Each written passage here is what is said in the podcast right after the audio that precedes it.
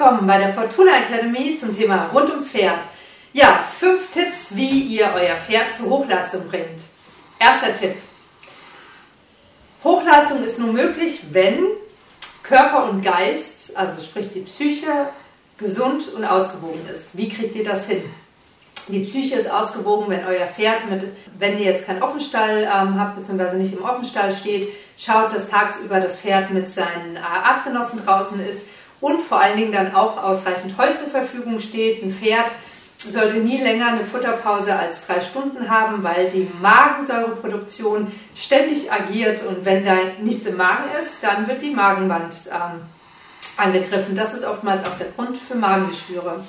Schaut auch, dass es ähm, nicht so viel Stress hat. Das heißt äh, im Kontext, dass ihr keinen zu großen Druck ausübt oder ähm, in irgendeiner Form äh, ja, Schmerzen vorhanden sind. Ja, jetzt haben wir die Psyche behandelt und jetzt geht es natürlich ins Körperliche. Ein körperliches Wohlgefühl entsteht dann, wenn der Körper natürlich gesund ist. Was gehört denn dazu? Also sprich, die Anatomie ähm, muss stimmig sein, die Muskeln müssen entspannt sein, die Wirbel sollten da sein, wo sie hingehören. Das heißt, kein Wirbel sollte tonisiert sein oder ausgerenkt sein. Ja, die Gelenke sollten fit sein, also sprich gesund sein. Ähm, Arthrose und Arthritis ähm, oder auch Sehnenschäden ähm, müssen natürlich berücksichtigt werden. Wenn ihr da keine Ahnung habt von, bitte den Tierarzt bildgebende Verfahren machen lassen, sprich Ultraschall, Röntgen, CT, MRT, damit ihr genau wisst, meinem Pferd geht's gut, die Gelenke sind in Ordnung. Wenn es keine Anzeichen hat, dann braucht ihr das natürlich nicht. Aber ähm, wenn ihr merkt, oh, manchmal ist Verspannung da oder erlahmt oder läuft nicht ganz ähm, durchtrittig, dann lasst es lieber checken. Man kann ganz tolle Behandlungen umsetzen, wo es sich wieder wohlfühlt. Ja, zur fitten Leistung ähm, haben wir jetzt das Anatomische.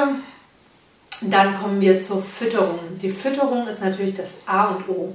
Die Fütterung muss immer angepasst sein an die Leistung, die das Pferd erbringen soll. Das heißt, wenn das Pferd jetzt nur auf der Koppel steht oder ab und zu mal äh, ausgeritten wird, dann reicht qualitativ gutes Heu ähm, als Grundbasis aus. Und äh, gerade bei, ähm, bei leichtfütterigen Pferden, also die Dickerles, ähm, und äh, die ich besonders gern habe. ja, und äh, Mineralfutter ist dann auch nur angesagt, wenn ihr vorher beim Tierarzt oder beim Therapeuten Blutbild gemacht habt und genau seht, was fehlt mir denn.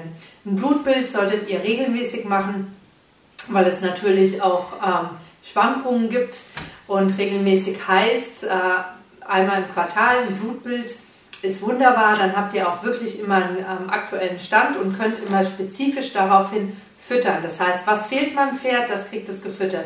Bitte nie pauschal irgendwelche Vitamine, Mineralien rein, äh, reinführen, weil es mehr schaden kann als nutzen kann. Das geht uns Menschen genauso.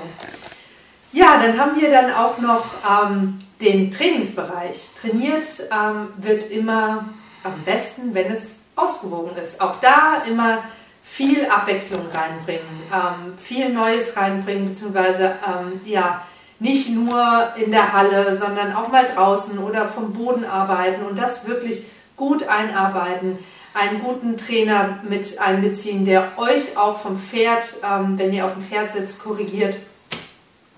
Weil jeder von uns hat eine Schiefe und äh, diese Schiefe übertragt ihr auf das Pferd und damit wird das Pferd dann auch muskulär darauf reagieren, beziehungsweise mit Verspannung darauf reagieren oder selbst schief, äh, schief laufen, um das dann auch auszugleichen. Also das ist auf jeden Fall empfehlenswert, wenn ihr da immer wieder regelmäßig danach schaut.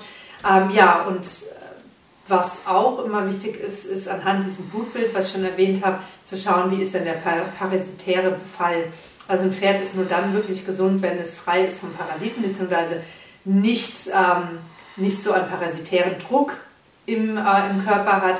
Und da ähm, habe ich auch ein Video zugedreht zur richtigen Entwurmung, ähm, dass da auch wirklich nachgeschaut wird. Dann gilt es natürlich auch noch ähm, zur Vorbereitung aufs Turnier, das heißt, ähm, einen langen, langfristig geplanten Trainingsplan auszuarbeiten, abgestimmt mit dem Fütterungsplan, das heißt zu den Trainingsspitzen dann auch immer ähm, das Futter angepasst. Das ähm, ist ganz, ganz wichtig. Und dann natürlich auch ähm, zu schauen, dass man hier äh, sich vorbereitet aufs Turnier, das heißt einen Monat vorher schon wieder anfängt mit dem äh, Hänger das Pferd vertraut zu machen, dann auch das Training und das Futter darauf abstimmt, auf die Uhrzeiten, sprich, wenn ihr schon wisst, wann das Turnier beginnt, äh, dann, also sprich, nehmen wir mal an, um 15 Uhr habt ihr ähm, die Spitze eure, eurer Leistungsfähigkeit auf dem Turnier abzurufen, dann trainiert ihr einfach schon ein paar Wochen vorher immer um die 15 Uhr herum und gibt dann auch das Futter dementsprechend. Dann ist nämlich der Körper, so wie jeder Körper, ob Mensch, ob Tier, weil es ein Gewohnheitstier ist, auch darauf ausgerichtet, dass es genau dann Hochleistung auch erbringt. Also das sind so ein paar kleine Tipps, wie ihr euer Pferd fit, ähm, fit haltet oder fit bekommt, auch fürs Turnier.